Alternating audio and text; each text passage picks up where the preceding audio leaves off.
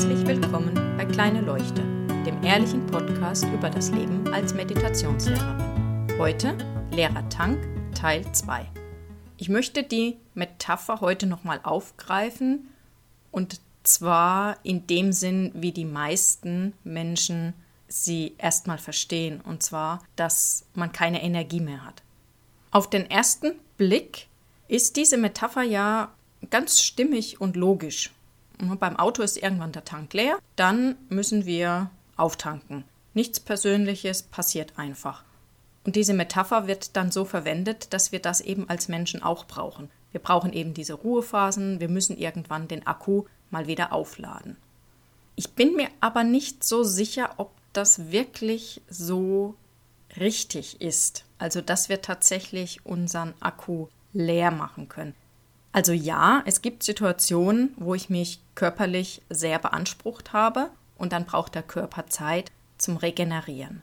Aber ich glaube, wenn wir das sagen mit dem Akku leer, meinen wir das doch eher anders. Es ist eher dieses, dass wir uns so erschöpft fühlen und es ist eher dieses mentale Erschöpftsein und gar nicht unbedingt dieses körperliche. Dass der Körper tatsächlich Ruhe braucht, das sehen die meisten das lässt sich auch eben gut erklären mit der Regenerationszeit und solchen Dingen.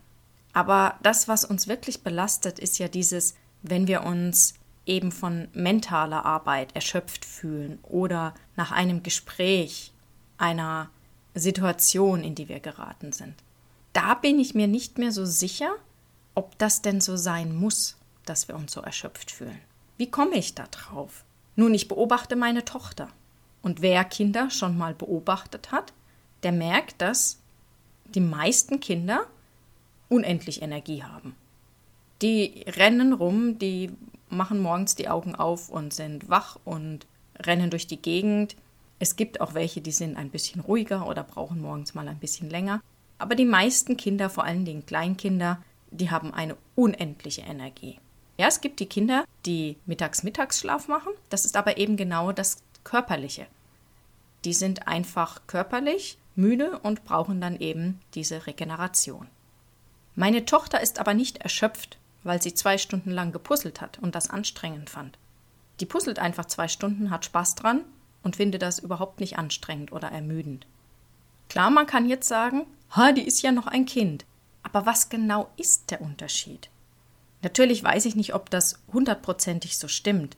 Aber wenn ich einfach meine Tochter beobachte und mich beobachte, die Situationen, wo ich hinterher mich ausgelaugt und erschöpft fühle von etwas, das nicht wirklich körperlich anstrengend ist, dann waren das Dinge, wo ich nicht richtig bei der Sache war. Damit meine ich, dass ich während ich etwas gemacht habe, ständig darüber nachgedacht habe, dass ich das eigentlich gar nicht machen möchte und wie doof ich das finde und wie blöd das ist, dass das doch jetzt überhaupt nicht meins ist und warum muss ich das machen und Ihr versteht, was ich meine. Ein schönes Beispiel dafür ist für mich die Steuererklärung. Die mache ich inzwischen nicht mehr selbst, weil es doch etwas zu komplex geworden ist mit selbstständiger Arbeit und Beschäftigung. Aber ich bereite alles vor. Das heißt, ich sortiere die Sachen, ich suche alles raus, die ganzen Rechnungen und alles. Das dauert auch immer so seine Zeit und ich reserviere mir da schon ein paar Stunden dafür und schiebe es jedes Mal vor mir her. Jedes Mal. Obwohl ich genau weiß, wenn ich es dann tue, ist es gar nicht so schlimm. Aber es ist dieses schon im Voraus, oh Gott, das wird wieder so schlimm und ich habe keine Lust. Und dann fange ich an und im ersten Moment denke ich auch immer noch, Ugh, und warum muss ich das jetzt wieder machen? Aber letztendlich ist das in zwei Stunden erledigt. Denn ich habe inzwischen auch ein System, ich habe eine Ablage, wo ich bestimmte Unterlagen schon sammle, wo ich weiß, dass ich die dann später für die Steuer brauche. Und auch sonst habe ich inzwischen ein recht gutes Ablagesystem, sodass es nicht lange dauert, bis ich meine Sachen rausgesucht habe. Was am längsten dauert, ist immer noch das Drucken der Rechnungen bei Amazon.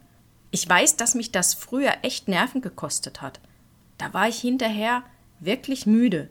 Und diese Erinnerung führt wahrscheinlich dazu, dass ich es immer noch vor mir herschiebe. Dabei ist das inzwischen ganz entspannt.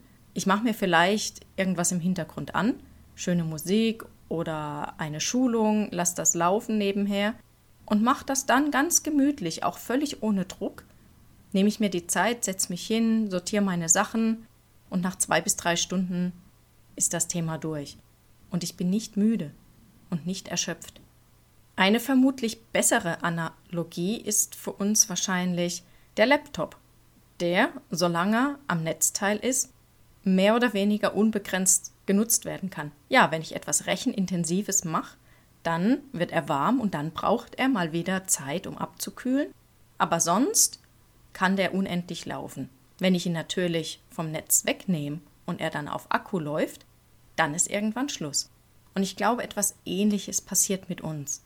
Wenn wir im Moment sind, nicht in Gedanken darüber grübeln und uns ständig erzählen, wie doof das ist, was wir jetzt machen müssen und dass wir lieber woanders wären und was anderes tun, dann, dann sind wir sozusagen am Netz. Dann haben wir fast unbegrenzt Energie für das, was wir da gerade tun.